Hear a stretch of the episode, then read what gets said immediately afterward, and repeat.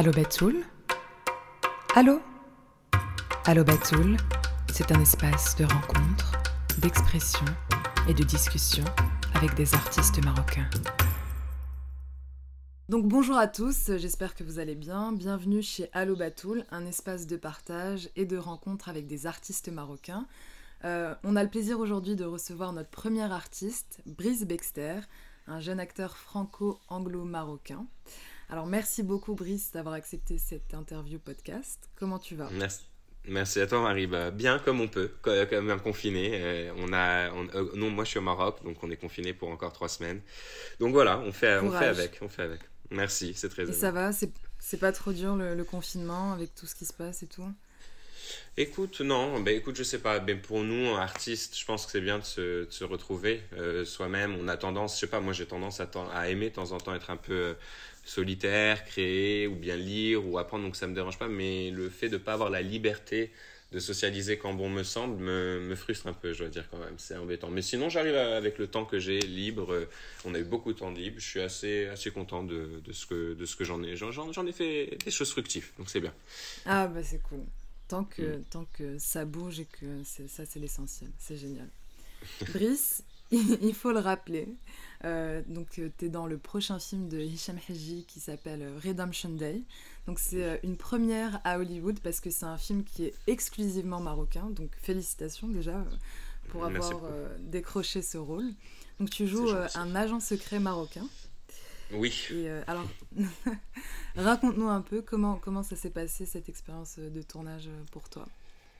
Ah, c'était c'était magnifique. Je ne saurais pas par euh, où commencer, mais euh, c'est écoute, bah comme tu l'as dit, déjà je suis très fier parce que c'est un film euh, qui est à 100% donc produit par un Marocain, écrit par un Marocain, dirigé par un Marocain, et donc qui va à Hollywood. Et donc le, le, film, le principe était de pouvoir le vendre à l'international. Donc on a on a fait tout le film dans sa majorité en anglais, mais on a fait un peu, on a on a on a suivi la nouvelle mode actuelle qui est quand même de de par rapport au, au cinéma des années 90 où tout était en anglais. Là, on a vraiment mélanger le français quand les choses auraient été dites en française dans la normalité des choses, euh, en marocain quand il fallait, mais en anglais en majorité, comme ça le public euh, international et américain puisse suivre. Et bien sûr, comme un peu Netflix et tout, on a, on, a sous-titré le reste, mais on est resté aussi dans l'authenticité des, des rôles marocains, des rôles français qui arrivaient dans, qui passaient par l'écran. Ils ont gardé leur langue originale, mais je pense que c'est, c'est ça, quelque côté très première, c'est que Hicham Haji voulait vraiment vendre le film, tu vois, à l'international, donc on, on devait sortir malheureusement du cliché d'un film, ben, en français ou en, ou en darija marocain qui pouvaient malheureusement se vendre ou faire le tour qu'au Maroc ou peut-être dans des pays francophones dans le meilleur des cas parce que ça part pas toujours. Et donc on voulait viser un, public un peu plus international. Et donc c'est c'est un c'est une belle tentative. Maintenant on va on, voir comment le reste va se passer. Mais euh, pour moi c'était c'était unique parce que bon bah comme tu l'as dit c'est c'est mon premier grand mon premier grand film international je dirais. Donc euh, et j'ai eu la j'ai la chance d'avoir un rôle assez prédominant. Donc je joue le deuxième rôle euh, masculin, donc euh, le troisième rôle du film. Et, euh, et j'accompagne euh, donc notre héros, Gary Dourdan, tout le long de son épopée dans sa tentative à retrouver sa femme, qui est kidnappée à la, à la frontière franco, franco-algérienne. Et c'est d'ailleurs le, notre, notre méchant joué par Samina Siri, donc il joue le. Ah, c'est fou ça, de se retrouver avec Samina Siri, n'empêche, quand tu réfléchis. Ouais, quand tu l'as vu à 15 ans. avec Taxi et tout. Exactement. Tu le vois à 14 ans et tu regardes Taxi et tout, et là tu, le, tu te retrouves à jouer avec lui. Je dois dire, c'était. Euh, c'était je m'attendais vraiment pas. C'est impressionnant, mais pour revenir sur ta question, qui est comment tu as vécu ça, honnêtement, euh, parce qu'on doit le redonner, comme c'est un podcast, on a un peu le temps d'expliquer à Hichem son, son, son dur travail et sa dure labeur, c'est que jusqu'à vraiment 3-4 semaines avant le tournage, qu'on soit sûr que, et même à deux semaines, même quand j'étais sur le tournage, on n'était même pas encore sûr de quel acteur viendrait et accepter nos demandes ou pas. Donc il a fait vraiment le truc à l'américaine où tout est décidé à la dernière minute. En Amérique, c'est tout à fait normal pour le cinéma, à rappeler pour euh, les films hollywoodiens très commerciaux, c'est tout à fait normal que tu te, tu n'es pas les acteurs validés deux semaines avant que le tournage qui ait déjà été approuvé, le budget, euh, les, locations, que tu aies quelques acteurs validés, mais que certains acteurs sont encore en négociation, décident s'ils viennent ou pas, parce que tout le monde voit à la dernière minute qui joint le film.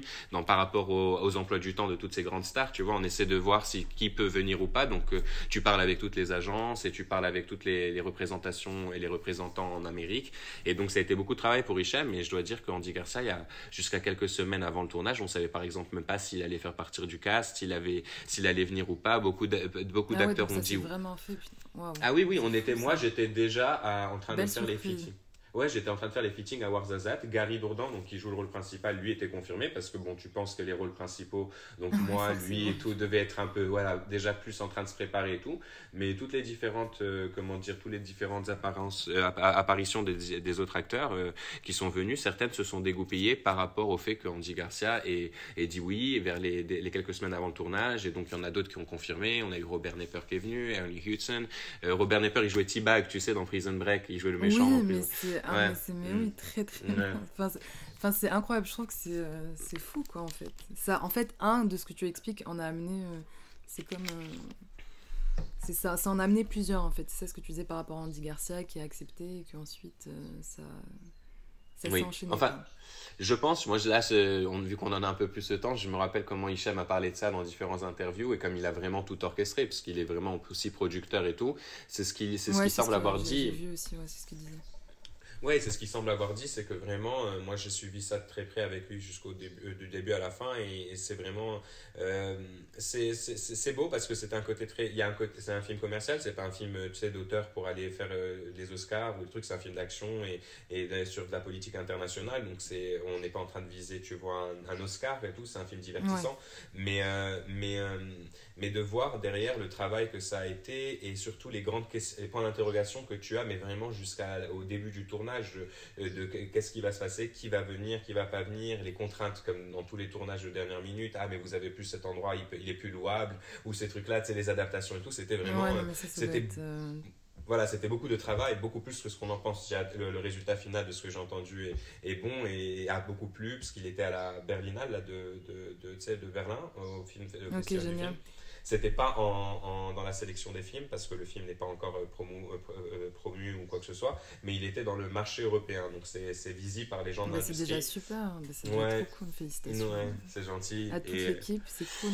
Ouais, vraiment, j'insiste sur le fait que toute l'équipe, Michel, tout le monde a fait un travail très dur parce que on a, c'était vraiment un, un, pas un coup de chance, il y a eu beaucoup de travail, mais c'était, euh, ça a été une surprise pour tout le monde, autant pour le Maroc que pour l'industrie, que pour celui qui l'a fait, que pour l'acteur qui était dedans, donc moi, que pour tout le monde. On a, on a vraiment tenté, on a essayé. Je me rappelle, euh, Hicham, ça fait 2-3 ans qu'il était sur le projet, à taper à toutes les portes. Ouais, c'est ce que euh, j'ai entendu ça aussi. Ouais. Donc c'était impressionnant. Il était producteur à la base aussi, ouais, c'est ça qu'il il est passé à la réalisation. Euh, oui, Hicham, Hicham ici est un, a une grande boîte de prod, une des, plus grandes ici, et qui s'appelle H-Prod, et donc il a pendant quand même 10-15 ans de, de, comment dire d'expérience dans le milieu où il coproduit, si tu veux, tous les films internationaux qui viennent ici. C'est lui qui coproduit Le Bureau des légendes ici, qui est tourné en moitié ici, qui coproduit euh, The Queen of Desert, donc euh, c'était un film avec Nicole Kidman, Robert Pattinson. Donc euh, tu vois un peu comme tous les coproducteurs ici, Radija Alami, Zach Prod, tout le monde, bah, il fait il fait un peu ça, il fait office de de point ici pour les productions étrangères qui veulent venir tourner ici parce qu'on a de très beaux paysages, on a, ça coûte très peu cher, on a une labeur qui est, qui est pas chère et tout. Donc, ils savent pas vraiment, un Américain ou un Français ou un Autrichien qui vient tourner un film, il a besoin d'un point ici. Donc, ça devient un coproducteur, quelqu'un qui va lui dire voilà comment louer, avoir des bons prix, des rabais, qui a des, gros, des, des, prix touristiques, des prix de groupe avec les hôtels, des prix de groupe. C'est ça un coproducteur au Maroc. Donc, il a quand même ça en expérience derrière lui depuis 15 ans sur de très grandes productions. Donc, il avait un, il a, il a un producteur accompli au Maroc et établi. Donc, ça, c'était tout à lui. Il avait quand même fait aussi plusieurs courts métrages avant de faire ce, long métrage, son premier long métrage, donc euh, qui un, dont un qui s'appelle Cléopâtre, euh, avec euh, il y avait Sonia Okacha, il y avait aussi comment dire Anna Baz, il a fait plusieurs l'esclave du mal, un autre comment dire tout, tout, ça est sur YouTube, donc c'est visible, c'est accessible à tout le monde et c'était très sympa et donc ça c'était son premier long métrage, donc il apportait beaucoup de cassettes qu'il devait autant produire, qu'il devait diriger et tu sais il devait passer de, de, de, de tellement de différentes, c'était impressionnant à voir, il a vraiment mis tout son cœur parce de différentes casquettes, ben oui. On rentrée du tournage, de 12 heures tournage, où il avait été directeur. Moi, je suis acteur, je suis pas dirigé sur toutes les scènes, j'ai des temps de repos. Lui, il s'arrête pas avec tout le monde. Et ensuite, il doit rentrer, préparer les schedules, enfin, les emplois du temps du lendemain, parler avec les premiers assistants, tout le monde. Et en même temps, il devait parler avec euh, New York et Los Angeles et dealer le côté producteur de sa boîte à film, comment avoir les acteurs, comment parler, comment truc et tout. Donc, c'était, il avait, c'était du 18 heures par jour. Il dormait, je me rappelle, peut-être à 3 heures du matin jusqu'à 5 heures du matin. Il était en repérage, il allait faire tout, tout. C'était, c'était beaucoup de travail. Donc, euh, c'est tout à son honneur maintenant que ce film bah, soit. Bravo en tout cas. Et Inch'Allah, un super résultat on souhaite et j'en suis sûre hein, que ça va, être, ça va être cool. Et d'ailleurs, quand est-ce qu'on euh, on pourra euh, avoir accès au, film? Alors écoute, euh, on est, je sais que le film a été acheté dans quasiment dans, dans son entièreté, donc euh, par, enfin par beaucoup de pays. Donc on a vendu beaucoup en Europe.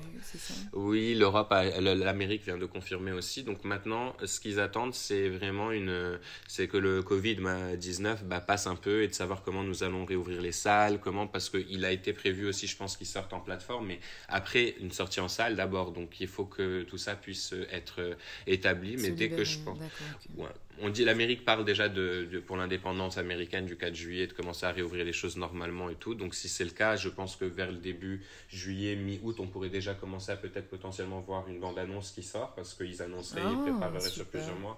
Et une fois que ce sera après le cas, la suite euh, viendra. Mais euh, j'ai vu, j'ai vu quelques extraits, j'ai vu la bande-annonce et je peux vous assurer que ça donne, ça donne envie en tout cas. Donc c'est ça qui est. ça c'est sûr. Déjà l'affiche, l'affiche qui est magnifique hein, parce qu'on a, elle est, elle est sortie et. Euh, oui et ça donne envie. Ben, on espère, Inch'Allah, bientôt euh, pouvoir euh, voir euh, le film Redemption Day. Alors, Brice, tu nous as parlé d'un projet qui, que tu viens de faire, donc le film de Hicham Hiji. Est-ce que tu as d'autres projets, du coup, qui arrivent et qui sont attendus pour, pour cette année 2020 Même si elle a commencé un peu difficilement, est-ce que tu as des choses qui sont prévues malgré tout? Donc euh, tu parles en sortie ou en, ou en projet à, en sortie, venir ouais, en, sortie ah, ou, en, ou, en, projet à venir, si tu peux en parler en tout cas. Euh.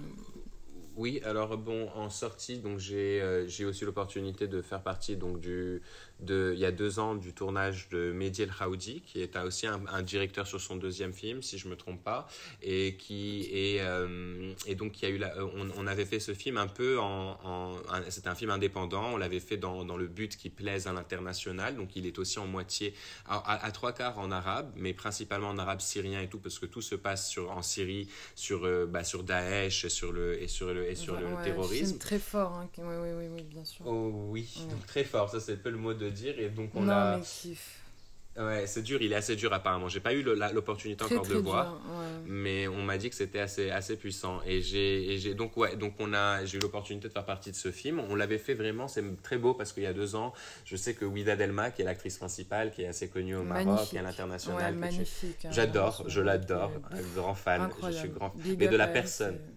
Non, mais la personne aussi est incroyable. C'est une fille exceptionnelle. Et euh, donc, on a un très bon, un très bon, comment dire, on a un cast de jeunes, de jeunes acteurs démarrants au Maroc et tout qui se sont tous réunis pour ce film. On l'a fait tous avec le cœur. On était tous là avec euh, les contraintes de temps, de budget que, c'était, euh, que ce soit du producteur au monsieur du, à, la, à, la, régie, au son, à tout le monde. Tout le monde l'a fait vraiment par, par, par, intérêt, par intérêt pour l'art du cinéma. Tu vois, on l'a vraiment beaucoup, on y a tous mis et de voir il y a deux mois, trois mois, vraiment à peine avant le début du confinement euh, en Europe et au Maroc, donc jusqu'au 8 mars où le festival du film de Tanger National était encore ouvert. Il a, ouais. il a été sélectionné parmi les 15 films de l'année, donc ce qu'on s'attendait trop pas quand on l'a fait, tu sais ce que c'est, tu pars en tant qu'acteur, euh, tu fais un truc un peu indépendant, tu le fais avec les moyens de bord et, tu fais ce que tu peux, tu te retrouves là soudainement à, tu vois, genre, à, devoir le, comment dire, le, voir à la, à la sélection nationale dans ton pays, c'est à notre échelle nationale, c'était très agréable. Très, très agréable. Hein Ouais. Surtout que moi, quand j'ai fait le rôle, euh, merci, je m'y attendais vraiment pas. J'étais, je sortais tellement de ma zone de confort. C'était mon premier bah oui, tu joues un terroriste, il faut le rappeler. Donc, tu joues un embrigadeur du coup euh, de, de, Daesh qui, euh, qui fait partie un peu de, de, de tout ce monde de, voilà, de l'État islamique et qui, bon, j'en dis pas plus.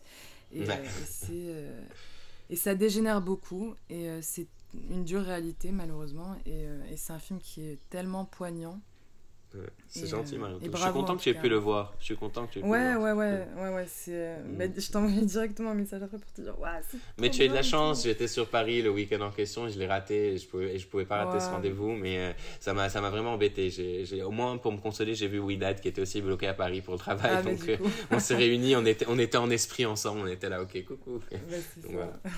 Mais euh, j'ai hâte parce que... aussi, euh, Bouhmouch, c'est ça, parce qu'elle aussi, elle joue dedans. Euh, oui, oui. Qui joue une, une des prisonnières. Et euh, Grande amie. en tout cas. Ouais, c'est une très. C'était beau de se retrouver sur ce tournage. Jusra, je la connais vraiment depuis 10 ans et c'était euh, c'était aussi super de se retrouver dessus. C'est beau. En fait, c'est ça le cinéma. C'est beaucoup de gens qui y croient depuis un moment et on reste et c'est un, un, comment dire, un réseau de gens et on se recontacte 3-4 ans après s'être rencontrés. On est tous libres au bon moment et on se dit, viens, on fait ce projet. Est-ce que tu veux être dans ce projet et tout? Et les choses se montent et, et c'est beau quand tu vois une équipe de plus de 100 personnes qui s'acharnent au travail pendant des mois et des nuits blanches et des choses, de voir le résultat et surtout quand il est en plus apprécié par, à une échelle un peu plus grande et avec une bonne audience et il a bon, de bons retours, c'est toujours très agréable. Ça, c'est sûr que c'est Ah, euh, c'est sûr. c'est Bah, pour ça qu'on fait le métier. L'accomplissement, c'est pour ça, qu'on- exactement, Bah oui. t'as dit, c'est pour ça qu'on fait ce métier. hein. C'est sûr, c'est sûr. Trop cool. Donc, euh, tu nous as parlé du film du coup qui est sorti. Et euh, il y a d'autres choses qui, qui, sont, euh, qui sont prévues ou pour l'instant c'est. Bah, Alors, euh, c'est bien. Écoute, oui, j'ai eu la chance. eh ben, J'aime beaucoup parce qu'au Maroc, il y a beaucoup d'opportunités, surtout dans l'indépendant comme ça. J'ai re- rencontré euh, Hamid Arabawi, qui est un directeur qui a, si tu veux, marocain, mais qui s'est fait pendant 7 ans entre le Japon, euh, 10 ans en Angleterre, enfin Oui. un parcours très, très intéressant. Et il a, il a récemment, comment dire, euh, il avait fait un film. J'ai travaillé avec lui sur une publicité, Ain Ifran, qui tournait pour Ain Ifran il y a, il y a, il y a 3 ans. Donc c'était même avant tous ses projets. Et il a été, il est, il est donc comme un acteur ou un directeur, quand tu ne fais pas des films, tu fais pour euh, ton gagne-pain, tu fais des publicités. Donc lui, il était directeur de cette publicité, donc euh, de photographie, et moi j'étais bon bah acteur dessus. Mais on a échangé, tu vois, c'est ça le pouvoir de même un peu toucher à tous les différents Ouais. milieux quand tu es acteur.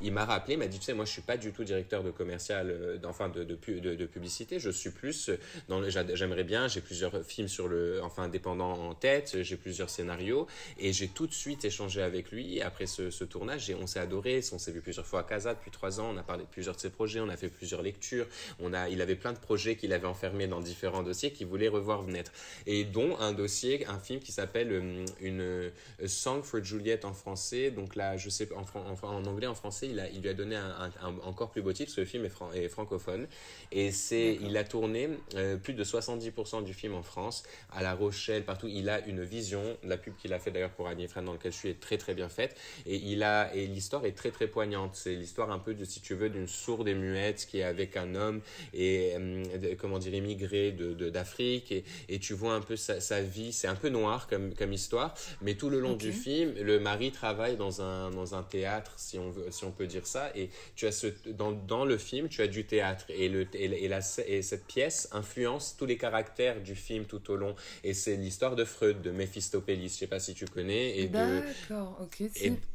Et- donc il avait fait ce film, mais tu vois, comme quoi des films prennent 3 ans des fois, il avait tourné la 70% dans la boîte, il l'avait depuis euh, genre 2-3 ans, et il, il lui manquait des scènes, et justement, donc les scènes en abîme de théâtre dans le film, où il y avait donc ces cette pièce de théâtre que, les, que, les, que tous les héros du film ça- ça- sont amenés à, à, à voir à un moment donné dans le film, et qui influencent leur vie ou leur réaction, et surtout tu sais que Fre- euh, Fre- euh, Faust, je veux dire, excuse-moi, j'ai du Freud plutôt, Faust, mais- Mephistophélis, c'est vraiment, tu sais, le concept du bien, du mal, la tentation Du du, mal. du diable sur terre et tout. Diable, et ouais, bien sûr. voilà, et donc moi je joue dedans, donc Mephistophélis en, en anglais, donc c'était dur d'apprendre du Freud.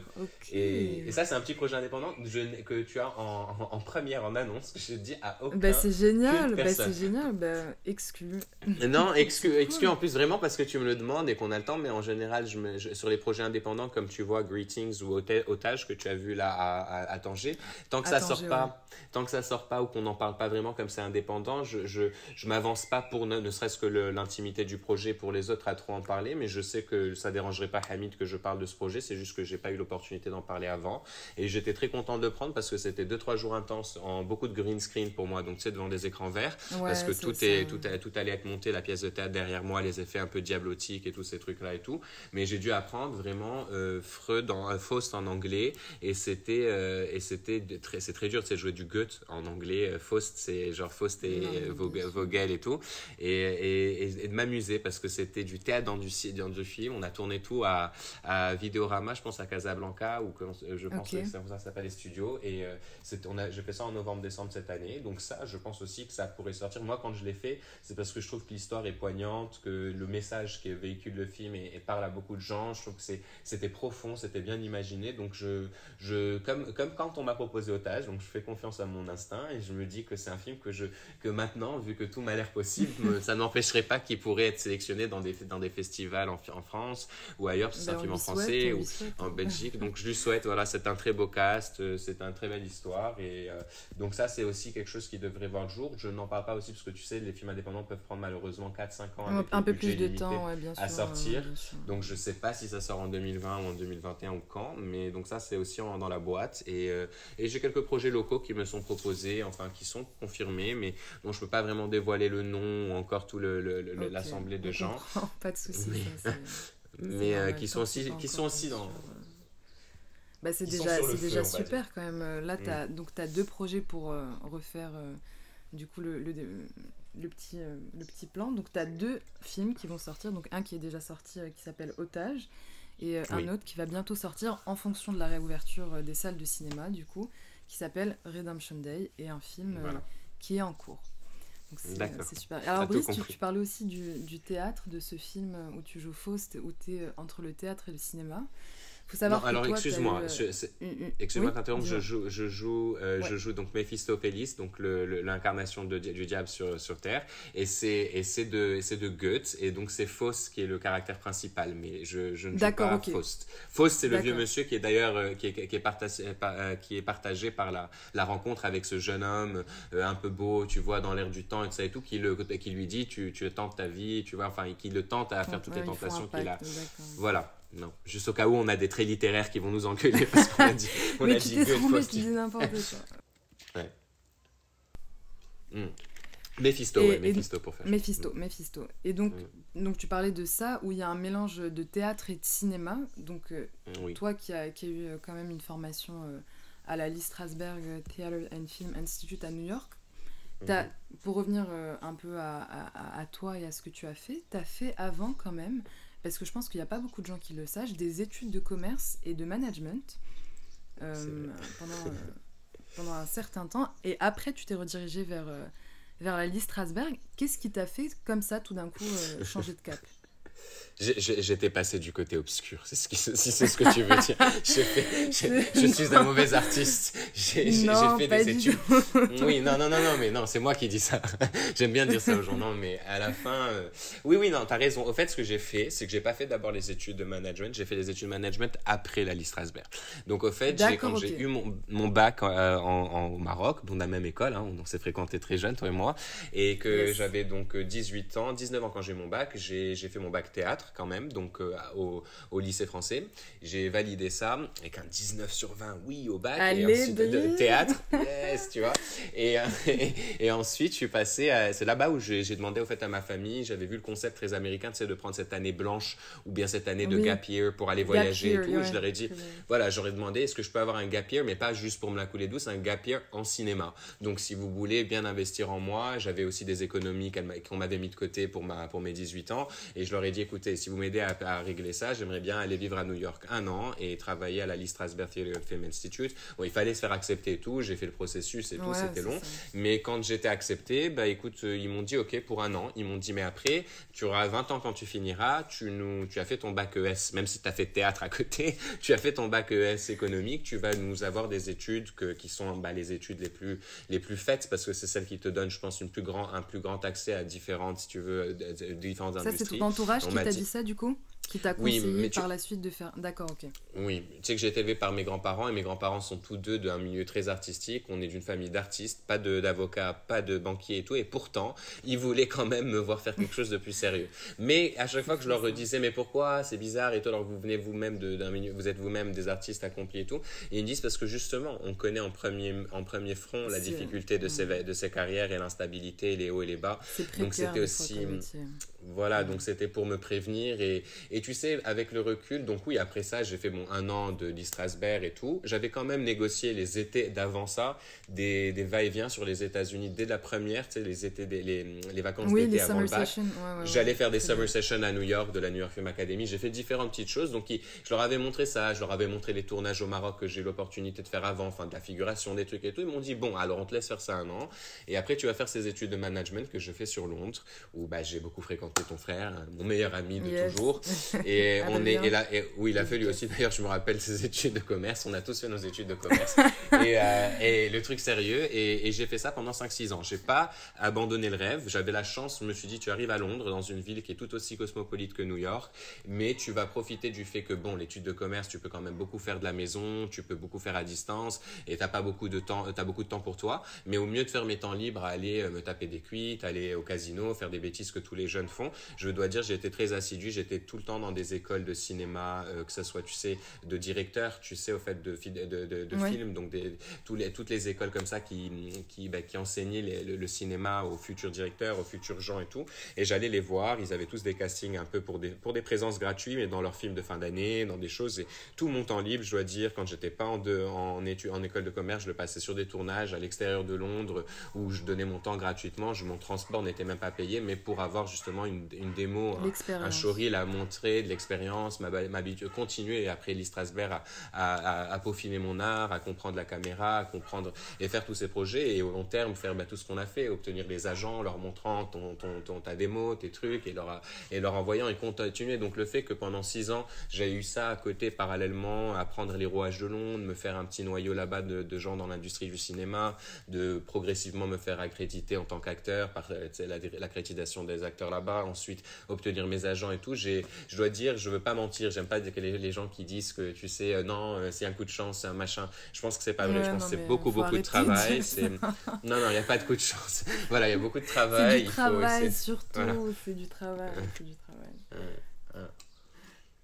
Donc voilà, donc si tu veux, c'est ce que j'ai dû faire. Et bon, j'ai fait mes études avec une grande, et je, si on a des, des acteurs qui nous écoutent ou des gens de l'industrie, avec un grand plaisir de, de leur conseiller de faire le maximum parce qu'avant de, de, vraiment réussir dans ce, dans ce métier, tu, tu dois toujours besoin d'avoir, en anglais, on appelle ça un day job, ton, ton, ton, ton, travail de la journée, tu vois, pour pouvoir subvenir à tes besoins quand tu fais l'acteur et tout. Et je dois dire que faire des études de commerce, si tu sais un peu après te marketer, tu peux trouver en freelance des choses à faire et te faire payer un peu mieux que par exemple être un, je sais pas, un serveur ou quelque chose parce que tu vas peut-être peut-être pas te mettre dans une compagnie qui t'empêche d'aller auditionner de 9h à 5h, mais tu vas dire voilà, j'ai un diplôme de, de bachelor, donc je sais quand même je pourrais faire ça pour une grande compagnie. Vu que j'aime ma flexibilité, je préfère faire ça pour toi en consultance à distance ou t'aider avec tes réseaux sociaux ou t'aider avec des trucs et tu fais des petits travails comme ça qui peuvent te donner une meilleure valeur finalement de finir à faire le serveur et tout.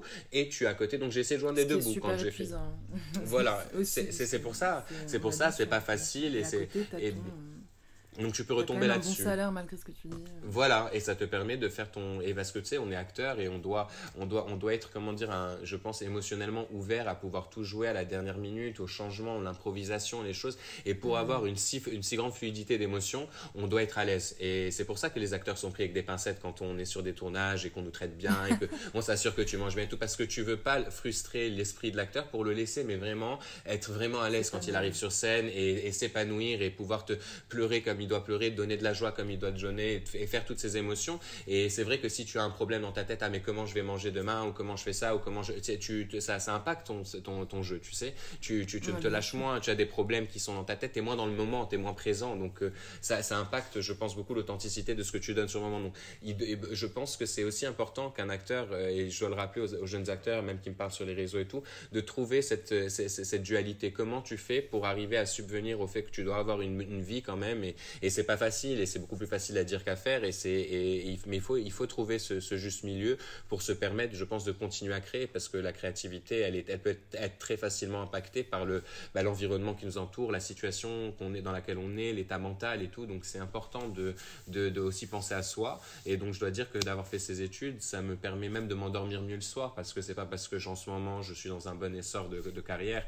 On a vu tellement de carrières durer 15 minutes de gloire comme on dit et redescendre tu vois. Donc genre mm. Si c'était le cas, je sais que j'ai de quoi rebondir sur mes pattes et c'est, je dois dire, un sentiment. Je m'endors sur l'oreiller avec conscience tranquille le soir. Alors que c'est vrai que quand tu fais ce métier sans vraiment, je pense, avoir un autre bagage, tu, tu, tu donnes tout dedans à 100%. Tu te dis, ah, mais je peux me réveiller dans 10 ans et peut-être rien avoir créé à côté ou rien avoir sur lequel rebondir et j'ai fait peut-être une erreur et c'est toutes ces remises en question que quand on est acteur et qu'on essaie d'arriver à percer, on se dit, est-ce que je dois faire? Est-ce que je dois continuer? Est-ce que je suis en train de faire une erreur? Est-ce que c'est, c'est peut-être, tu vois, je dois, dois-je, dois-je aller vers une carrière sérieuse? Dois-je être instable? Stable? Est-ce que ça mm. impacte pas mon émotionnel, ma vie privée, ma vie amoureuse, ma vie familiale, tu vois, toutes ces choses-là. mais c'est qui, qui, au final euh, prennent beaucoup oui, on n'en parle pas assez. Et, c'est vrai que quand tu as un, mm. backup, comme tu dis, ça te ça rassure finalement parce que c'est des carrières c'est vrai que le, ces, ces, métiers artistiques finalement ils sont euh, assez euh, volatiles et en fait ils se créent sur des fois sur des choses qu'on peut pas forcément dire et, ou définir et, et c'est vrai que c'est ce qui fait au final la beauté de ce métier c'est magnifique, hein, moi j'adore. J'adore cette incertitude, j'adore le fait qu'on ne sait pas quand est le prochain film. Est-ce que tu vas jouer un truc de, de, de, l'époque romaine? Est-ce que tu vas te retrouver à jouer un héros? Est-ce que tu vas te retrouver à jouer un mec terroriste, un antiterroriste quel, quel, est le, quel est le prochain truc? J'adore cette, cette incertitude, cette spontanéité. Ouais, c'est une spontanéité aussi. Notre métier, c'est très beau. C'est le plus beau métier du monde pour moi. C'est très dur d'arriver à en faire, je pense, à quelque chose de stable et de, et de défini. Et je rassure toutes nos audimates que, que notre audience que c'est pas toujours stable non plus pour moi. Ça se passe pas. C'est pas. C'est si j'avais pas justement toutes ces autres choses que je combine tous les jours, c'est c'est j'aurais de peut-être plus depuis longtemps abandonné ou j'aurais pas cru. Donc euh, pour ça que pour revenir à ta question qui est des études et tout, je je regrette pas trop. Des fois, je sens que j'ai perdu six ans jusqu'au master parce que j'ai fait même pas jusqu'à. Mais après, je me dis non, tu vois, finalement, tout est une expérience. Et quand tu es acteur, tout, tu dois tout pouvoir rejouer, donc tu dois tout pouvoir avoir vécu. Donc tout ce que tu vis finalement, c'est c'est c'est travail en équipe qu'on a dû faire, ces présentations ces trucs, toutes ces choses, ces devoirs, ces trucs. C'est des moments, c'est incarné dans ma mémoire, des expériences que je peux réutiliser dans mon jeu, c'est des moments, c'est des, tout est une expérience. Donc il faut jamais voir une chose comme un arrêt, il faut jamais voir. Quand je faisais ces études, j'ai eu 5-4 ans de points morts où vraiment, vraiment, surtout vers la fin, vers l'année du bachelor où tu rentres, c'est ta thèse euh, finale et ton dissertation, et donc mon année du master après qui est en intensifié en, en, en Angleterre, tu l'as fait en un an, les deux ans de master, le M2. Donc tu as beaucoup de cours et des thèses et tout. Les deux dernières années, je dois dire, j'ai, je, quand je regarde mon IMDb, mes CV en ligne, mes trucs, j'avais rien fait, tout était en perdition. Je ne pensais même plus au cinéma. Je m'étais un peu amusé dans ça, dans les courts-métrages, les trucs, et je me suis dit, bon, était tellement façonné par la vie de tous les jours. C'est comme le la Matrix, tu sais. Choisis la vie de bah la Matrix. T'es fa façonné par l'école de commerce qui te parle de haut salaire, qui te dit voilà. Avec la et, et, métro, boulot, dodo. Et tu, et tu, tu oublies le cinéma et j'ai fait vraiment une pause de cinéma pendant deux ans et quand après j'ai vu comment ça me manquait et que je voulais y revenir et c'est vraiment là où quand j'ai eu mon diplôme j'ai dit écoute à ma famille euh, je vais d'abord me recentrer pendant six mois soi-disant pour envoyer des applications au travail différents travails sérieux AXA Goldman Sachs toutes les banques et tout. J'ai pas fait ça du tout et c'est là où je me suis dit écoute là euh, t'as de quoi retomber concentre-toi un peu sur ce que tu aimes ta passion. J'avais 26 ans et je me suis dit c'est le moment de, de, de, de te concentrer et donc je suis revenu au Maroc principalement parce que j'ai vu ce niche qui grandissait ce fait qu'il y avait tellement de films hollywoodiens, tellement de films qui se tournaient parce qu'on a un, pays tellement beau, on a tellement une grande diversité, c'est peu cher pour tourner ici et tout. Donc je me suis dit, écoute, va là-bas, euh, fais tes marques. Je connaissais personne, j'ai tapé à toutes les portes, j'ai ajouté tout le monde sur les réseaux sociaux, envoyé des emails à tout ce que je pouvais, envoyé des, enfin j'ai fait mon harcèlement euh, que tu dois faire quand tu veux, je pense, arriver là où tu veux. Et je me suis dit, écoute, au Maroc, euh, tu, tu dois. Tu, tu, avec les photos. Avec tes photos, avec qui tu es, ce que tu as fait, le peu de d'expérience et, voilà, et tu attends, et tu attends, et tu fais quelques petites auditions, tu as quelques petits projets, et tu continues et tout. Mais le Maroc est une plateforme en ce moment, je dois dire, qui offre tellement que j'ai pas regretté. J'avais, tu sais, c'est la, seule chose dont je suis fier, c'est qu'en 2020, euh, il y aurait l'attitude, tendance à vouloir partir directement vers l'Amérique, les États-Unis, ce que j'ai eu et que j'ai toujours comme envie. mais ou, même la France. Malheureusement. Euh, voilà la France ou l'Angleterre, mais encore une fois. un peu notre pays en pensant que c'est toujours mieux ou l'herbe est plus verte. Euh, chez le voisin, alors que finalement, le Maroc, c'est un... déjà c'est en plein essor artistiquement, et, euh, et c'est, enfin, comme tu disais tout à l'heure, on a des paysages qui sont magnifiques, euh, tout est en plein essor et c'est beau, tu vois, quand tu sens toute cette énergie qui se lève comme ça, c'est comme euh, le printemps en fait. Et il y a ce marketing. On oublie que le Maroc a tourné, on a tourné Laurence d'Olivier, enfin Laurence d'Arabie ici. On a tourné depuis les années 70-60 Hitchcock, tous les films et tout. C'est-à-dire que quand tu as, quand as déjà une réputation, voilà, quand tu as déjà cette réputation, c'est pas, euh, ça va pas s'arrêter, ça ne fait pas que commencer. C'est-à-dire que il y a, ici, on est vraiment considéré le, le Hollywood de l'Afrique. C'est dit partout. Et c'est, là, le roi a fait passer une loi il y a deux ans où, 5, ou 35% de, de, ton budget, quand tu es une production étrangère, voilà, une tax incentive, tu es remboursé. Donc si tu viens un million d'euros ou plus, on te rend 35% en détaxe, tu vois. Donc c'est super intéressant, ça motive les, les, productions internationales à venir.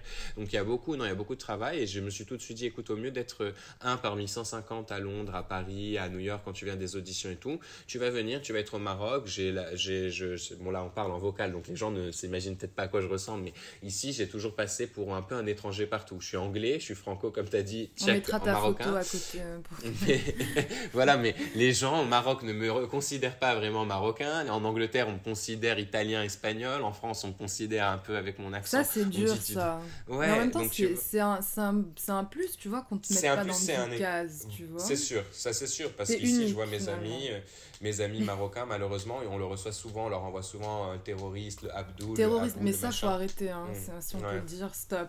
ouais, c'est dur, non, mais c'est malheureux, mais parce que les productions étrangères qui viennent ici ont toujours validé le casting international et les grands rôles. Donc ils viennent, mais tous les petits rôles secondaires, tertiaires, qui ne veulent pas forcément venir, faire venir d'Amérique, ce qui veut dire leur payer les salaires américains, les faire payer l'avion américain, les hôtels, les trucs. Ils prennent un acteur local. Donc c'est là où quand ils prennent un acteur local, eux, c'est un avantage pour eux et pour nous. Mais ils demandent les trois quarts des rôles. Moi, je vais à ces auditions. C'est Abdul, Ahmed, machin, et c'est toujours un rôle de, de, filou, de voleur, voilà, de d'immigré, de quelque chose. Et ils viennent tourner et donc ils renvoient. Hein, ah oui, oui, je suis sûr. C'est assez réducteur. Je suis sûr. et donc, c'est ce qui se passe ici. Mais je pense que moi, dès que j'ai vu ça, et j'ai vu ici que moi, on, j'avais cette case où j'ai fait quelques auditions ici, on me demandait de jouer, bah, ils avaient quand même toujours un journaliste américain qui donne les papiers aux ambassadeurs dans leur rôle ou des trucs comme ça et tout, et qu'ils allaient pas, ils allaient pas le faire venir, et ils voulaient pas non plus qu'il ressemble trop à un local, comme ça on fasse la différence physique, tu vois, c'est un métier quand même très image, il faut se rappeler, visuel, et bah donc ils aiment faire la différence, et donc je, je n'avais pas de compétition, et je ne prenais le travail d'aucun de mes amis acteurs marocains, parce qu'on me disait, toi tu vas jouer Ludovic dans la scène, ou toi tu vas jouer tu vas jouer Joseph et lui il va jouer Abdul, tu vois. Donc genre on m'a dit tu vas faire ça et ça te permet quand même de te faire une bande démo très professionnelle avec des grands des grandes stars et tout que tu ne ferais pas forcément en Angleterre, je pense, ou en France parce que tu, as moins accès à ces grands tournages qui sont déjà plus fermés. Et ici au Maroc comme ils ont besoin de les remplir, bah tu te retrouves après à dire bah j'ai joué avec Easy Davis là sur Miss Fisher par exemple ou des gens comme ça.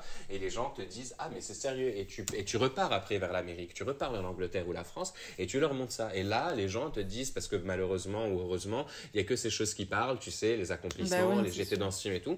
Et donc, euh, moi, si je peux conseiller les gens qui nous, qui nous écoutent et qui ont un pied comme toi et moi entre cette culture marocaine et française et tout, définitivement exploiter ça, définitivement venir ici, parce qu'il y a, enfin, ou en moins, avoir un réseau ici qui te prévient quand revenir, parce qu'il y, a beaucoup de, il y a beaucoup à faire et je me vois bien sûr grandir ma carrière internationale, mais je me vois, ben, je pense comme les grands, Saïd Agmaoui ou Mourad Zawi et tout, qui sont entre l'Angleterre et l'Amérique et tous ces pays et, et le Maroc, ont ici maintenant une, un réseau et reviennent ici tourner et, et, reviennent tourner, tu vois, pour une publicité Royal Air Maroc ou bien Mourad Zawi récemment vient de travailler. dans un des derniers films avec Anna Selbaz. Mourad Zawi, c'était, il est revenu de Los Angeles pour tourner avec Ralph Fiennes, tu sais, qui joue Voldemort dans Harry Potter, ce grand acteur et tout. Ils étaient tous là dans le sud du Maroc il y a deux mois, deux, trois, deux, trois mois et, et donc euh, tout le monde peut participer de ça. Il y, a, il y, a, Homeland qui était là, tout le monde est passé par Homeland, Anna Selbaz, il y a eu Sarah Perles dans la dernière saison, donc ils nous ont tous pris pour quelque chose, un petit rôle, un petit passage à l'écran, tu vois et tout. Donc finalement, c'est il y a beaucoup il y a beaucoup de travail et je trouve que c'est vraiment euh, que c'est vraiment beau, faut le reconnaître au Maroc et surtout pour les jeunes acteurs parce que je sais que c'est plus dur pour les acteurs de se dire mais où est-ce que je trouve mon prochain travail, comment je fais et tout et je pense que le Maroc c'est pas à négliger. Il y a, y a, un, il y a un marché, un marché non saturé comme par rapport euh, par rapport par exemple à l'Angleterre, l'Amérique ou la France. Et donc non, je regrette pas. Je dois dire mon choix. C'est c'est avec le recul, je me dis, tu vois, c'est, c'est, des fois, c'est un sacrifice d'avoir quitté. J'aurais pu aller à Los Angeles, me retrouver avec 150 euh, personnes qui me ressemblent dans une audition, attendre peut-être 15 ans, parce que j'ai 16 ans. Bah, c'est ça. Alors que ici, en deux ans, tu peux faire ce que tu aurais fait peut-être en 10 ans là-bas. Ça, ça, fait gagner. Oui, j'arrive même pas à, concevoir que c'est même, ben, ça fait à peine trois ans et demi que je suis de retour, que j'ai fini mes études et que les choses ont démarré aussi rapidement grâce au Maroc. C'est, c'est, c'est ce que je, je, j'insiste beaucoup pour redonner ça à mon pays parce que je dois dire, je peux prétendre, j'ai vraiment 25% tout, j'ai quatre passeports, mais tu sais, comme tout le monde, j'ai été élevé au Maroc, je suis beaucoup plus proche de cette partie de, de, de ma famille, de ma vie et tout. Et je dois dire que je veux vraiment qu'on reconnaisse ça parce qu'on a tendance beaucoup, les cerveaux, ou bien les gens qui ont différentes, qui ont différentes cultures ou qui ont certains moyens à vouloir quitter le Maroc ou, ou même les gens locaux. Ça. et, et se dire le pays, si vous Voilà il y a tellement, il y a tellement à faire, il y a tout à faire. Tu pars en France ou en Angleterre, tout est saturé, tout est à, tout est à revoir. Euh, tu, tu, tu veux commencer le plus petit business, il te faut un million d'euros de départ, un truc. Au Maroc, il y a tout à faire. Il manque, il, manque encore tout. C'est un pays libre, tu sais, il y a tout. Il y a de la place, il y a des choses. Et, et je pense que c'est vraiment dommage. Et j'insiste, et je dis ça à tous les gens que je vois qui me disent, ah, mais tu, tu es revenu au Maroc, tu regrettes pas, c'est, euh, les opportunités sont moindres, les machins. Je dis, c'est, il y a des contraintes comme dans toute décision dans la vie et il y a du positif comme dans toute décision. Et il faut voir le positif et se concentrer là-dessus et trouver comment s'adapter à la, situation dans laquelle tu es, comme toujours dans la vie, et en sortir les meilleurs, mais pas en, pas en tu vois, en se laisser euh, aller dans le négatif ou dans la dépression, se dire non, mais moi, ma société change pas. Non, soit un vecteur, un moteur de changement, soit vois les choses avec une vision moderne, impose ta vision, adapte-toi, va voir, essaie de, de, de je pense que c'est ça, c'est le devoir d'une toute société, de tout pays, c'est d'avancer, de, se moderniser, que ça soit il y a un travail à tout le monde dans la vie, autant de l'art, notre travail, que tu vois, de sensibiliser, que d'éduquer à travers des messages artistiques et tout, le travail d'un politicien, le travail d'un économiste et tout, on doit venir avancer les choses, moderniser les choses de génération en génération, c'est notre travail depuis des millénaires, tu vois. Et si on mm. quitte et on fuit et on décide de pas le faire et de cracher dans la soupe et dire c'est pas assez bah, bien, y a pas assez de coup, le pays, euh, malheureusement, il s'appauvrit et, les choses n'avancent plus. Et c'est ça le problème, c'est qu'on a tendance, tu vois, à dire, en tout cas euh, avant, tu vois, que les choses avaient tendance à stagner aussi bien artistiquement que dans d'autres domaines au Maroc. Mais malheureusement, c'est ce qui se passe, tu vois, c'est qu'il y a un genre d'effet euh, boule de neige, tu vois, où euh, les gens partent et en même temps, c'est pour ça que, que ça s'appauvrit. Alors que là, ce que tu fais, tu vois, de venir et rester, c'est euh, c'est cool parce que ça casse la chaîne et, tout d'un coup. Écoute, je sais pas si je sais pas ce qui va devenir du futur, mais j'ai reçu un message adorable d'une d'une New Yorko euh, euh, marocaine qui était qui est basée à New York et qui m'a dit avant-hier une phrase qui m'a trop touché. Elle m'a dit vraiment ce que tu fais. je peux poster un truc sur Udam Shoda. Elle me dit c'est tu changes le monde. Je dis quand même, faut pas exagérer. Je reçois des messages trop gentils. Je dis il faut faut rester humble, je change rien du tout. Il me dit et, et, et, je lui ai demandé mais pourquoi tu dis ça? Et elle m'a dit et j'y ai même pas pensé et je, je ne demande même pas ça mais c'est juste c'est trop beau de, le voir comme ça. Elle m'a dit, regarde, elle me dit, aujourd'hui tu joues un bon rôle d'un arabe qui va sauver dans un film des gens, qui va être un agent secret, mais pour le bien. Elle me dit pas pour le mal. Elle me dit, tu vas pour le Marocain. Elle me dit, je, je m'en fous pour toi. Elle me dit, je serais content si tu marches international, mais pour le Marocain qui voit son premier film hollywoodien. Il me dit, jeune, de, me dit, pense pas que ton quartier, tes trucs. Il me dit, pense à, à, à Taroudand, à Telouet, à Tanger, de partout. Tous ces jeunes qui ont 15 ans, qui, qui se disaient, ce serait impossible avec euh, ma base marocaine, mon accent marocain ou mon accent international ou d'être comment je suis ou de penser à un, tel rôle ou de penser jouer le gentil ou le truc, il me dit tu vas peut-être devenir le poster de beaucoup d'enfants jeunes qui vont se dire marocain mais c'est possible, tu vois, c'est possible de demain de prétendre un rêve et de faire ça et de et de croire que c'est possible. Je lui ai dit c'est tellement beau comme phrase, je je, je, je, ne je, je, ne pense même pas à cet après, tu vois, pour être tout honnête et je, je, et mais si c'est le cas et si c'est possible, ça, elle me disait mais pense à, à Automne emporte le vent, le film avec tu sais avec Viviani, elle me disait celle qui joue donc sa, sa maman dedans était la première afro, américaine qui a eu l'Oscar et pour un rôle un, rôle secondaire. hein, et elle me dit et quand tu vois quelqu'un qui a fait ça et qui après a donné à toute à, toute une Amérique dans les années 50 criblée par le, la ségrégation le, le, rêve à des jeunes filles d'Amérique latine euh, d'Amérique du Sud je veux dire des petites comment dire noires d'Amérique du Sud ou africaines qui étaient là-bas et qui s'imagineraient jamais pouvoir de leur vivant avoir une vie aussi belle et, qui pourraient changer, devenir être reconnus, tu changes, tu vois, d'une certaine manière à ton petit, à ta petite échelle et j'espère vraiment profondément que Redemption Day, j'espère qu'à l'international marche, mais je veux surtout pour le Maroc, parce que c'est un film marocain, que ça soit pour le Maroc déjà une fierté et qu'on puisse idéalement un jour dire aux gens, vous pouvez rêver de ça et un jour vous retrouver avec ces acteurs et un jour faire ça et le Maroc qui vous le donnera. C'est pas une autre truc, mais croisez-y à 100%, battez-vous, comme toute chose, ça sera un parcours un peu avec du travail, de l'assiduité, de, des échecs et des, et, des accomplissements, comme tout travail, comme tout, euh, comme tout succès. Mais il faut croire en son pays et il faut croire que c'est faisable ici aussi. Et c'est intéressant aussi ce que tu dis, euh, pour revenir euh, à, à, ce que tu dis par rapport à l'échec. C'est vrai qu'on a tendance à penser que les, les carrières d'acteurs, parce que, en tout cas, le grand public, quand il voit des carrières, il voit souvent l'acteur quand il devient euh, connu du grand public et il voit euh, la mise en lumière. Mais tout le travail qui avait été fait avant est souvent biaisé et, malheureusement on ne sait pas, ou pour les personnes qui ont envie de devenir acteur, qu'il y a énormément de travail, beaucoup d'échecs aussi, comme, comme tu disais, et que ça fait partie de l'apprentissage. Et comme tu disais, l'inspiration par rapport à tous ces jeunes qui ont envie de faire n'importe quel métier, aussi bien artistique que, que autre, il faut pas, euh, il faut pas, je pense, désespérer. Et c'est un métier qui est euh, extrêmement dur, euh, aussi bien à cause de l'échec que par rapport à, à, cause de plein de choses, et que, et que il faut pas désespérer. Et est-ce que toi, l'échec, ça t'a fait peur, ou est-ce qu'au contraire, ça a eu quelque chose de, de solvateur ou, de motivant pour toi?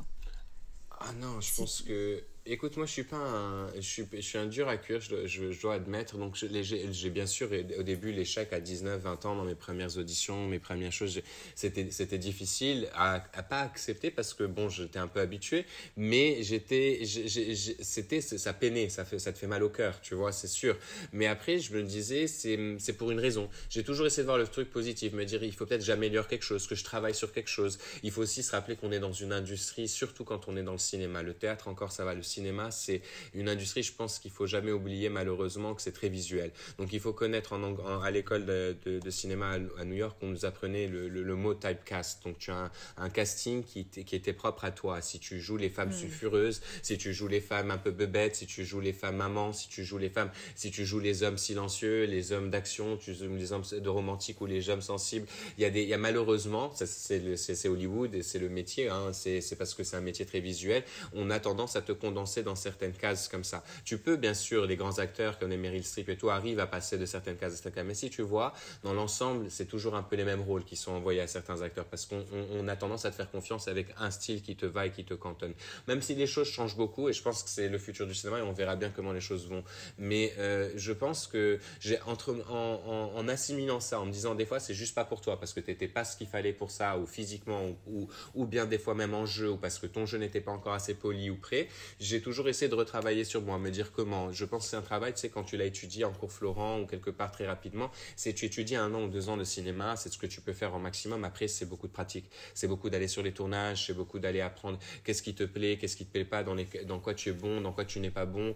Et, et, et, je pense que ça, euh, je, l'ai vu comme ça, tu vois, tant que j'ai auditionné, que j'ai continué, je le voyais pas comme, comme euh, tu sais, comme un échec, je le voyais comme une, voilà, comme un entraînement, je le voyais comme un, comme un, oui, comme un apprentissage. J'ai, mm. je trouve que c'est important de le voir comme ça. Après, c'est, euh, c'est ce qui te tue pas te rend plus fort. Et je pense que tu sais, les gens te disent euh, la chance, la chance. Moi, je, ne crois pas vraiment à la chance. Je crois que cette phrase que Bruce Lee a dit et qui est trop belle et je la, et je la résume tout le temps pour ce genre de quand on parle de cinéma, c'est la chance, c'est là quand la persistance rencontre l'opportunité. C'est très simple, c'est tu persistes, tu persistes, tu persistes, tu le fais, tu crois, tu continues à être. et, et, et, quand l'opportunité arrive, et je vais reprendre pour nos enfin ces gens qui nous écoutent notre l'exemple de Redemption Day, euh, Hichem, je l'ai connu de, je le connaissais 3-4 ans avant Redemption Day. Et il me parlait de ce film. Et le rôle avant était différent, l'intrigue et tout a évolué progressivement. Mais il m'avait, il m'avait dit, hein, je penserai à toi pour le film. Il m'avait pas dit pour ce rôle-là. Et, euh, en particulier. Et, mais je, j'ai continué, moi, à côté mon travail. Il m'a dit, continue tout le travail que tu fais au Maroc. Continue d'apparaître sur des tournages. Continue de, faire ce, que tu fais. tu sais que je suis très dans le physique. Euh, ton, frère est mon, mon coach principal que j'ai, que j'ai, de continuer ton cinéma, continue à te donner ce look, tu sais, de comment dire, de, de policier qui cherchait et tout. Donc moi, je l'ai pas fait que pour ça, je l'ai fait pour ma carrière, pour ma santé, pour ma vie. J'ai continué, que ce soit le sport, à continuer à apparaître dans des différents projets, à faire différentes choses. Mais quand il est, son film était prêt, donc quand l'opportunité était prête, et eh ben ma persistance qui a fait que j'avais, que je, que je, je, si tu veux, je matchais, j'avais une symbiose avec le rôle, ben il me l'a donné. Mais admettons que pendant ces trois ans-là, j'ai joué l'acteur euh, qui, et j'étais un acteur qui, qui galérait, qui faisait des, qui faisait des, des, des, plein de boulots et différents et tout ça et tout. J'étais pas sûr de vouloir rester dans le métier et tous ces trucs-là. Je, je, je, j'aurais pu me laisser aller, ne pas rester en, en, en condition, par exemple, physique, me, devenir un peu, un peu, un peu boudin, tu vois, me laisser comme ça et tout. Est-ce que mm. si son film était prêt, il serait venu quand même me le proposer?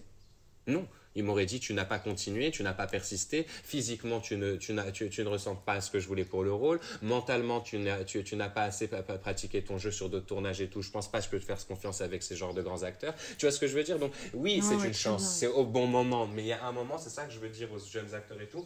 Euh, n'abandonnez jamais quand tu as un refus, tu repars, tu continues, on te ferme une porte, tu passes par la fenêtre. Tu vois ce que je veux dire? Tu vas insister, insister. Ah oui, oui, oui, il n'y a pas de secret. Et la fenêtre, la serrure et en dessous de la porte. non, mais t'as raison, hein, c'est sûr. Exactement. C'est ça. C'est vrai, c'est vrai. bien sûr. Et c'est vrai que tu as, soulevé un point qui a été assez intéressant et important c'est que souvent on pense que c'est des gens qui ont beaucoup de chance et qui. Euh, et qu'on oublie la quantité de travail qui est derrière. Euh, j'ai encore vu une interview de Hichem euh, il n'y a pas longtemps qui disait que lui aussi, comme beaucoup de personnes de ce métier, travaille énormément et fournit une quantité de travail qui est souvent genre pas ah des, des, des, heures euh, bureaucrates, tu vois, et qui n'est pas reconnue, et bien sûr, et, et, et on oublie, et c'est vrai qu'on est là, oui, euh, le succès, le truc, le machin, mais c'est beaucoup de travail, c'est pas que de la chance. Et... Et c'est ce que tu es en train de dire, Marie, c'est exactement ça, c'est ce métier, et ça je dois le dire, et je veux le dire parce que les gens oublient, c'est un, un, métier médiatisé, donc les gens voient le bon côté, ou voient les réseaux sociaux, ou voient ça, bah mais ça c'est le côté glamour, ok? Comme c'est le métier peut-être le moins glamour du monde, à part les premières, ou quand tu vas, ou bien les retours de presse ou des les choses. Les tapis rouges. oui, voilà, et c'est ce qu'il me disait, Hichem, même sur le tournage, on a tellement galéré, on dormait tellement peu, on avait des nuits tellement longues, on avait des problèmes des fois de vêtements, tu vois, pas à temps, ou les, les bottes qui n'étaient pas arrivées à temps dans, dans, un endroit à un autre, donc tu mettais des bottes un peu plus, un peu plus courtes tout le jour de tournage qui sont pas ta pointure, mais tu finis avec des escarpes limite, tu vois, des ah trucs et tout. Et quand le costume. Ouais, t'as la costumière qui est là, non, mais il faut qu'on lui trouve et tout. Mais Hicham, il, il, avait pas de temps, il était là, mais non, mais il, il sera, ça, le glamour, ça sera le, le, red carpet quand il sera en, costard cravate. Là, c'est le film, il n'y a rien de glamour. Et même s'il doit galérer deux jours avec ses bottes parce que les autres sont pas arrivés, on fait avec ça. Et, et, et, et c'est pas grave, c'est un détail, mais c'est des choses qui sont vraies, tu vois, c'est des choses que les gens oublient. Ils voient le, ils voient le produit final et ils ont, ils ont tendance, parce que je regardais avant-hier encore, les métiers les plus rêvés et par tout le monde. Et on te dit numéro un, chanteur, acteur, docteur, astronaute, ce sont les, les, choses que tout le monde veut rêver de faire. Mais c'est le métier probablement le moins glamour du monde. Déjà, l'endroit où tu as le plus froid au monde, selon moi, ce sont sur les tournages. Tu as toujours froid sur un tournage, tu es dans le désert, tu as, es, paumé, il n'y a, pas de, y a, pas, y a pas de comment rester au chaud, tu dois te, te, mettre dans des situations des fois physiques ou mentales complètement autres que la normale. Tu te mets quand même à nu devant 150 personnes, tu vois, minimum. Tu peux aller jusqu'à du 300 personnes par, par, par, par équipe et tu dois être prêt à te mettre à nu, à, et tu portes une grande pression sur, le, sur, sur tes épaules de pas, de pas, de pas faire, comment dire, de pas rater tes lignes, tes trucs, alors que tu les donnes à des grandes stars, à des grandes gens. Tu, c'est pas, c'est-à-dire que c'est, mentalement, il faut être très fort, autant pour le côté qu'on disait bohème au début de la carrière, mais que pour tout ce long de cette carrière, il faut être quelqu'un de, qui est face, qui fait, sait faire face aux challenges, parce que les challenges s'arrêtent pas parce que, ah, tu as un peu percé. Les autres tournages que je ferai avec d'autres stars, s'il y en a, et j'espère et je croise les doigts et d'autres trucs, ce sera encore une pression, ce sera d'autres choses, ce sera encore des, c'est un, un travail, il faut que les gens soient, soient conscients que quand tu te lances dans cette carrière, c'est de très belles carrières, mais toute ta vie, tu, tu, tu, il y a beaucoup de pression, il faut savoir être, il faut être prêt à, à, à, à apprendre à embraser tout ce côté qui n'est pas tout le temps glamour et qui n'est pas tout le temps facile, tu vois. Et les gens ont tendance un peu à oublier ça, je pense. Bah ouais, c'est vrai, avec, euh, comme tu disais, Instagram et tous les réseaux sociaux, il y a quelque chose de très poli, finalement, euh, qui ressort. Et, euh, et, et, toute cette, tout, tout, ce travail, toutes ces choses sont, sont parfois oubliées. Et euh, tout à l'heure, tu parlais des grands acteurs, tu as, fait référence à Meryl Streep, si je me souviens bien. Euh, oui. On parle aussi souvent de Marlon Brando, de Paul Newman ou de Belmondo. Tous, tous ces acteurs sont définis comme, comme étant des grands acteurs. Et alors, est-ce que pour toi, qu'est-ce que ça veut dire être un grand acteur? Comment est-ce que ça se définit? Est-ce que tu penses ah, que euh, c'est par un, physique, une voix?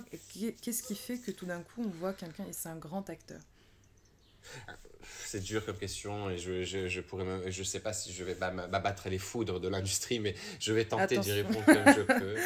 Mais euh, non je pense qu'un grand acteur comme tu disais tu as, dit les mots comme physique plein de choses et tout. Non je pense qu'au contraire c'est quelqu'un qui sait embraser qui il est. Peu importe. Tu as un physique de jeune premier tu as un physique de Danny de, de Vito qui était tout petit euh, pas forcément beau à regarder euh, selon les gens mais qui a fait rire des millions de personnes et qui a une carrière de comédien extraordinaire.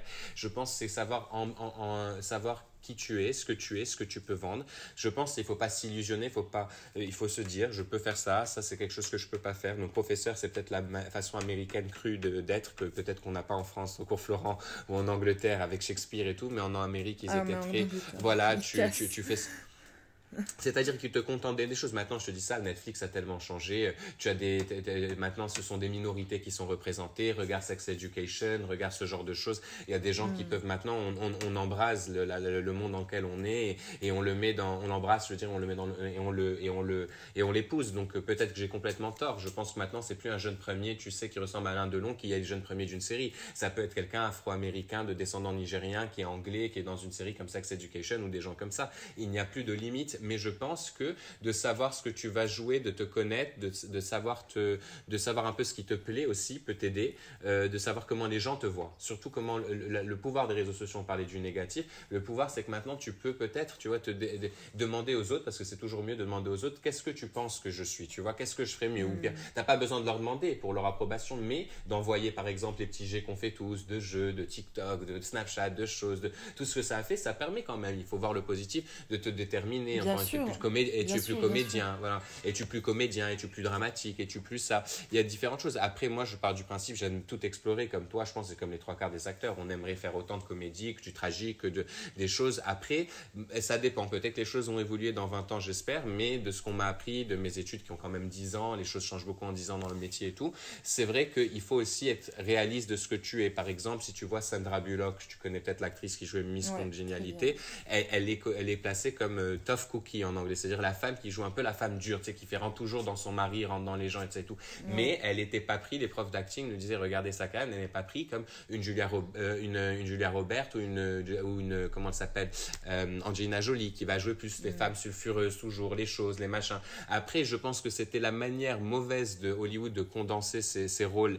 Il y a dans les années 90, pré-Kate Moss, tu sais, Johnny Depp et tout. je pense que ça change, mais je pense aussi qu'après, on, on, a affaire à un public, un public international, mondial, des gens du Brésil, en, Amérique, à, la France, à l'Allemagne, et que les gens aiment reconnaître, aiment rêver avec le cinéma. Donc il y a quand même certaines choses qui ne changeront pas toujours. C'est-à-dire si tu veux voir un jeune couple de jeunes premiers, beaux, dans la fleur de l'âge, dans leur vingtaine, qui respire la fraîcheur et la jeunesse et la beauté, c'est pas non plus mauvais, tu vois. Mais donc dans ce cas-là, il faut savoir que ces gens-là, c'est leur, c'est leur, euh, c'est leur casting. Ce sera ce qu'il faut faire. Si par exemple, je sais pas, je suis quelqu'un en Amérique, maintenant j'adore les Netflix, Sex Education. Ah, tu es quelqu'un avec, euh, je sais pas, des, des, formes plus différentes. Tu es une femme avec des mm. formes ou avec des machins et tout. Tu épouses ça, mais tu, tu, tu deviens ça aussi à l'écran. Tu vois, c'est ce qu'ils font maintenant. C'est ok, bon, tu vas jouer la Embrasser jeune lycéenne. Qui... Voilà, tu vas prendre ta différence. Donc, je pense que ça, c'est vachement important de, de, de, savoir faire ça maintenant parce qu'on est dans cette époque d'authenticité des réseaux sociaux où les gens, ils te googlent en deux secondes, ils savent toute ta vie qui tu es, donc ils, ils acceptent plus,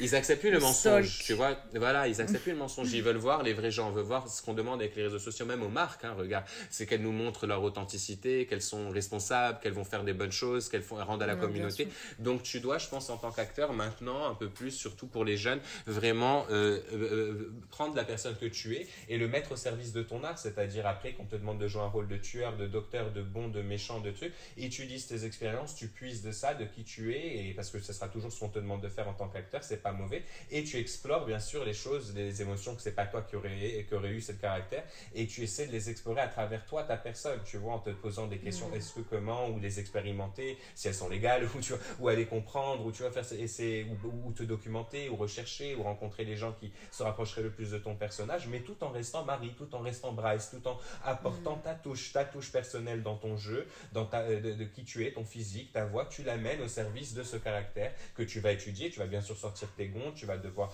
euh, t'as pas vécu les mêmes choses que le caractère, donc tu vas devoir faire des substituts, des choses et tout, mais en restant fidèle à toi-même. C'est tout ça, c'est ton vécu que tu ramènes avec tes yeux à la caméra, ou tout, c'est ton, ton expérience. On veut voir Marie qui nous incarne ce rôle, mais qui nous envoie avec ses yeux son, son vécu à certains moments et, et, et d'autres manières, si elle n'a pas vécu forcément la tragédie d'Antigone, comment elle arrive à nous y faire croire, qu'est-ce qu'elle a utilisé pour substituer, pour y arriver? Et je trouve que c'est ça qui est beau, c'est de voir chaque acteur dans sa propre enveloppe, tu vois, se développer des caractères. Et je pense que la pire des choses, c'est de, de, de, de, de t'inventer un caractère à l'année, d'être de, de, une autre personne ou devenir une autre personne parce que tu veux plaire à l'industrie ou te plier aux exigences et tout. Non, tu, tu, tu, tu deviens qui tu es, quoi. Garder sa flamme. Bah, c'est beau hein, quand même. C'est des personnes en fait finalement qui ont réussi à, à, se, à garder qui ils étaient et, et, et à s'affirmer en tant que bah, qu'individus propres et, tels qu'ils sont. Et tout à l'heure, Brice, on parlait de, du coup du Maroc et, euh, et que c'était devenu une nouvelle euh, plateforme, comme tu disais, le, le Hollywood de, euh, de, de l'Afrique. Oui. Est-ce que euh, pour toi, il y a euh, des réalisateurs du coup marocains qui t'ont euh, qui t'ont inspiré ou des films marocains qui t'ont qui t'ont bouleversé, que tu as aimé et que tu aimerais un peu partager avec nous? Oui, il y a plusieurs films marocains qui m'ont qui m'ont marqué. J'ai beaucoup aimé ces dernièrement, dans les dernières années. Pas, peu de gens, enfin beaucoup de gens l'ont aimé de qui l'ont vu, mais on n'en a pas assez parlé. C'était le dernier film de Leila Marakchi. Euh, j'ai oublié le prénom, tu sais, avec les, les quatre sœurs qui enterrent leur papa. Ah, j'ai trouvé ça splendide parce que bah, c'était un peu avant le décès de mon grand-père et c'était, on allait vivre quelque chose d'un peu similaire. Donc euh, merci. Donc je savais que ce serait un peu dans le dans le thème et ça m'avait particulièrement parlé. Tu sais, les films, c'est des messages à des moments de ta vie. C'est comme lire un livre quand tu es en doute ou un truc et qui te change tout. Bah, des films peuvent être comme ça. Ce film m'avait particulièrement marqué parce que je trouve qu'il était très euh, représentatif de notre société. Tu sais, de l'après-mort, des gens, des, des héritages, des trucs, des divorces, des trucs, des, voilà, des non-dits en famille, des trucs, des machins. Ouais, j'ai trouvé ça exceptionnellement bien fait. J'ai un grand penchant pour les films de notre cher Nourdine Lahmali que j'adore et ah, que ouais, énormément avoir une grande opportunité oui, de travailler avec lui ici. Tout ce ah, burn-out. C'est dit s'il si, t'écoute, voilà, comme ça tu le Voilà, exactement. Il le Donc, sait. Euh, voilà, vous euh, tu le sais, Nourdine. Donc voilà. Mais sinon, euh, non, j'aime beaucoup aussi, j'aime beaucoup ce que fait Nabil Ayouch. J'ai beaucoup aimé la, les, ah, l'esclave de, comment ça s'appelle son film Non, Les Chevaux de Dieu. Chevaux de adoré, Dieu, magnifique. Adoré ce film. Magnifique. Fort. Euh, voilà, fort, très très fort. J'ai eu l'opportunité de voir le dernier film de Souhail Ben Barka l'année dernière à Tanger, de Sable et de Feu. J'étais impressionné parce que ce que je trouvais bien dans son film, c'était qu'il essayé aussi de, de, de, de montrer l'histoire ancienne du Maroc à l'époque des conquistadors espagnols et de toute la conquête, de, des trucs. C'est vraiment très intéressant parce que on a besoin, je trouve. Moi, j'adore l'histoire et je pense qu'un pays doit connaître son histoire et, et les films, c'est visuel, ça parle aux gens et on a besoin de montrer plus notre histoire du Maroc des 300-400 dernières années à travers des films qui te joignent autant les, les, un cast espagnol qu'italien, de la réalité de l'époque, des gens qui venaient ici, des échanges qu'il y avait et tout. Et c'était très intéressant comme film. Non, on a vraiment des, des, on a des directeurs super impressionnants qui font de très bon, très bon travail. J'ai été impressionné par Adam, je dois dire, euh, de Meriem Touzani. Ah, je l'ai pas vu encore. Très puissant. Ah, très puissant. Très, très puissant. Hein, Nisrine est excellente dedans, une amie, une, femme, une très bonne actrice.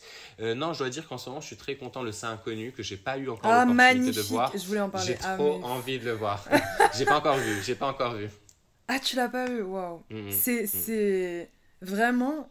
Euh, j'ai quand même essayé de voir quelques films marocains, mais je trouve que celui-là, il change, tu vois. Genre, euh, tu sens que c'est frais, c'est c'est très, voilà. C'est-à-dire qu'on a, on a tellement d'histoires, on n'est pas obligé d'aller dans le, tu sais, dans le, dans le budget à, outrance et tout. On a tellement d'histoires simples à raconter au Maroc qui peuvent être racontées tellement, tellement bien et tellement puissamment si on prend le bon, les bons talents, les bonnes choses et qu'on réunit les bons gens. On a tellement d'histoires à raconter que ah même le public international ou national ne connaît pas. On a tellement d'anecdotes, on a tellement d'histoires, nous, les trucs, les, les sorts, les machins, les trucs, les pays. on pourrait tellement faire, tu vois. C'est tellement, c'est tellement dingue de, de se dire que c'est pas encore tellement inexploité, tu vois. C'est tellement mais comme tu disais aussi sur, euh, sur euh, Rock de Casbah, avec toutes ces histoires qu'il y a tout d'un coup, quand une famille euh, perd un peu le, le, pilier, comment ça se passe, toutes ces questions d'héritage, de trucs. Bon, après, ça, je pense que c'est dans beaucoup de familles, mais c'est vrai qu'il oui. y a beaucoup d'histoires de, de, propres au Maroc qui, qui sont souvent pas forcément représentées au, au, cinéma et que, et que là,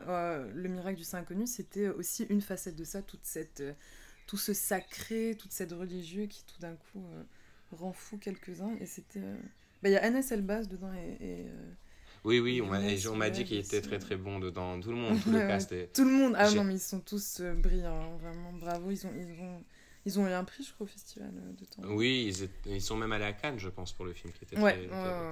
non, super, en tout cas. Donc, on a, on, a, on a un marché grandissant, on a des, des, des, des, des directeurs très intéressants. On a, c'est vraiment, il y a quelque chose à, à faire, je pensais. Mais je dois dire que oui, j'ai, euh, j'ai un grand penchant pour Nourdine parce que Nourdine a ce côté un peu comme moi qui est multiculturel et j'aime beaucoup sa vision qu'il amène de, cette multi, de son côté multiculturel, mais qui veut aussi remettre en avant les problèmes sociétals de son pays, comme euh, comme les, comme les bons, comme le mauvais. Et j'aime bien sa vision qui est très neutre, trash. je trouve, tu vois. Ouais, trash, mais neutre. Trash, mais neutre. Trash, mais neutre, tu vois, il est. Mm, mm. Avec, euh, avec le fameux Casanegra, et le... ce qui a été un film qui a été. Euh, J'ai eu la chance de l'entendre dans un interview qu'il a donné euh, pendant le festival du film de Marrakech, je pense à la, à la RTL, à la radio. Et il parlait de, de qu'il avait donc fait, c'est un peu complété la boucle avec ces trois opus, si je me, souviens bien de ce qu'il disait, et qu'il aimerait maintenant explorer des, qu'il aimerait explorer des, des, des, termes, des, thèmes un peu plus gays, un peu plus ah oui, différents et tout. Donc, euh, donc Donc, euh, tu vois, c'est aussi bien. Je suis sûr que j'ai hâte de voir ce qu'il va faire avec sa vision parce que euh, je suis, il sait très bien dépicter le côté trash, comme tu as dit, mais je suis sûr que sa vision va aussi faire un truc super quand il va vouloir montrer le positif et les choses bien. Donc, euh, j'ai hâte. J'ai hâte. Ouais, grave, grave, grave. Grave. Mais c'est vrai que ces films sont. Ah, waouh, ça dépote. Hein. Zéro, waouh. Enfin, pour les personnes qui n'ont pas vu, du coup, il a fait Casa Negra, Zéro. J'ai adoré Zéro, Tawida Delma d'ailleurs. Ah oui, qui est dans Zéro? Oui, oui, oui si je ne me trompe pas. c'est bien celle-là dans laquelle elle est. Burnout, c'est Sarah Perles, non? Ouais, dans, dans, dans, Burnout, ouais. Et non, dans Zéro, tu as. D'accord, ok. Je, je me souviens plus trop. Euh. Mais c'était des Zéro déjà il y a presque 10 ans maintenant, non? En 2011. Ouais, mais ça, ça, ça, fait un petit moment. Mais c'est culte. Mais c'est culte. Enfin, il y a des répliques avec euh, le père Larmo, l'acteur qui est, qui est parti. Euh, et, et c'est ouais, magnifique. Super. Ben, D'ailleurs, Brice, euh, tu, tu, as parlé euh, de ton, de ton grand-père Lermo, qui, euh, qui était un peintre immense et, reconnu aussi dans le monde entier pour, pour son talent. Est-ce que toi, en tant qu'artiste, parce que tu en parlais que, que tu avais une, une famille d'artistes, est-ce que avoir eu un, tel patrimoine artistique, ça t'a encouragé à, à faire ce métier? Euh, écoute, euh, oui, je dois, je dois pas mentir que. Est-ce que ça m'a encouragé à faire ce métier? Mon, mon grand-père m'a jamais redirigé vers le cinéma. Inspiré, euh, mais ça m'a inspiré, c'est sûr. Ça m'a inspiré, c'est sûr que ça m'a beaucoup. Mais tu sais, quand tu es, en, tu étais élevé par lui, donc quand tu es élevé par quelqu'un qui est artiste, qui peint de sa vie de tous les jours et qui est tout le temps dans, un, dans son atelier, qui te parle tout le temps de quand tu interagis avec lui, que tu ailles en, en, en balade, que tu sois dans la nature ou en voyage, qui, qui te partage sa vision constamment du monde, de comment il pouvait nous arrêter pour des futilités, pour le ciel. C'est quand tu as un très beau ciel avec des nuages, on dirait que c'est des coups de pinceau et un coucher de soleil malade. Il dit Regarde, on dirait que c'est peint. Quand tu t'arrêtes avec quelqu'un qui t'élève comme ça, avec la sensibilité de la nature, des choses qui t'entourent, de la vie, des, des, de, de, de son propre art à lui-même, de, de l'empathie qu'il faut avoir envers l'humain et de toutes ces choses-là, tu, tu ne peux pas rester insensible à ça, je pense. Tu vois, après, moi, j'ai pas vu mon grand-père se lever tous les jours, avoir un attaché-caisse de 9h à 5h et le fermer avec ses clippers et, et partir se battre euh, en cours de justice en avocat ou tu vois comme un docteur ou comme donc il n'y mm. avait pas ce modèle tu vois d'abord de, de, de, bureau de, de, chez moi il y avait ce côté très artistique. Des fois l'inspiration le frappait. Il était pendant deux semaines à créer toile après toile des fois c'était une semaine de pause où il allait plus se reconnecter à jouer au golf ou être en nature ou aller rechercher cette créativité peut-être certainement. Et, et, et donc de, voir un peu son processus d'être élevé autour de lui de cette sensibilité qu'il avait pour le monde qui, qui l'entourait qui nous a je pense communiqué très fortement justement euh, parce qu'il a fait office de père. Donc finalement, c'était ses valeurs de, de, figure paternelle, c'était lui. Donc euh, je pense que ça m'a entièrement euh, dirigé automatiquement à être beaucoup plus attiré par le milieu de l'art en général et, les, et, les, arts et de, et de voir ce que le, la, puissance que des messages, que, que ce soit une peinture, qu'un film, que quelque chose pouvait avoir sur une audience et comment tu pouvais des fois dans des sociétés avancer les mœurs, tu vois, de, de, par rapport à, aux mœurs que tu, de, comment dire, du,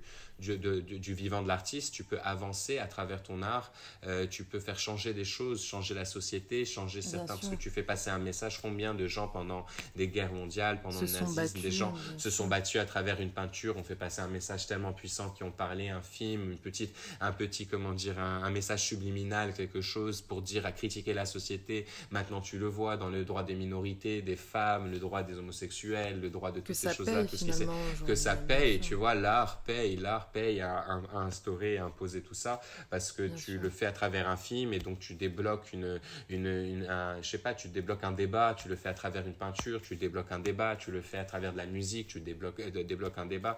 Regarde à Sibonanga, la musique qui a été chantée pendant Mandela, pendant l'apartheid, qui avait réuni tellement de gens, des trucs. Tu as, as des moments clés comme ça. Je pense que malheureusement, dans le cinéma, on produit beaucoup de choses. Je ne parle pas de, par exemple, d'un film comme American Pie ou un truc comme ça. Je parle de films puissants. Et je, je parle pas, tu vois, d'une peinture que genre qui est faite par non plus un enfant de 5 ans, quoi que ça peut être très puissant. Mais je te parle, oui, il y a des, y a des, y a des, des chefs-d'œuvre dans tout, dans tout art, selon moi, qui à un moment donné ou un autre peuvent parler à un peuple, peuvent parler à une société, à une minorité, à des gens, et c'est et c'est puissant, et c'est puissant, et c'est le pouvoir de l'art, et ça m'a tout de suite beaucoup attiré, je dois dire.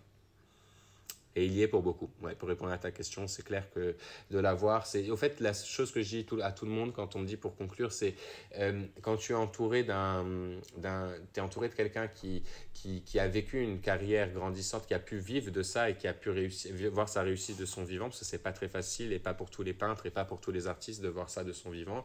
Tu, tu y crois peut-être un peu plus ça m'a donné peut-être ce courage dont je parlais plus tôt qu'il faut avoir, cette mmh. ténacité. Je pense que c'est le plus grand cadeau que c'est et que je dois avouer au monde, c'est que c'est vrai que quand tu côtoies quelqu'un qui, de son vivant, arrive à en faire une carrière aussi grande et aussi reconnue, tu, tu, tu es nourri par ça en te disant c'est possible, parce que tu le frôles tous les jours, tu le touches, tu le vois tous les jours, tu es en contact avec cette mmh. personne tous les jours.